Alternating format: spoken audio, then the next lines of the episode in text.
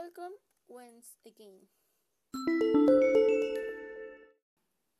Hello, good afternoon, everyone. My name is Maria Elena Juárez Arenaza. I really like clothes, especially jeans that are made of denim or pajamas made of silk or cotton because they are very comfortable. And so I'm going to talk about the new clothes. Uh, technology has advanced impressible has even been included in clothing. For example, uh, before we knew uh, pajamas made of silk or cotton. Mm, today, they are creating smart pajamas to help you sleep better and control your vital signs.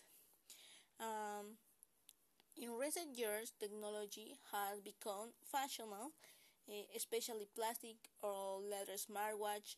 Um, Devins that are very popular for being able to keep a small track of our state of health. This smart pajama will be able to monitor herbal uh, breathing and sleeping posture.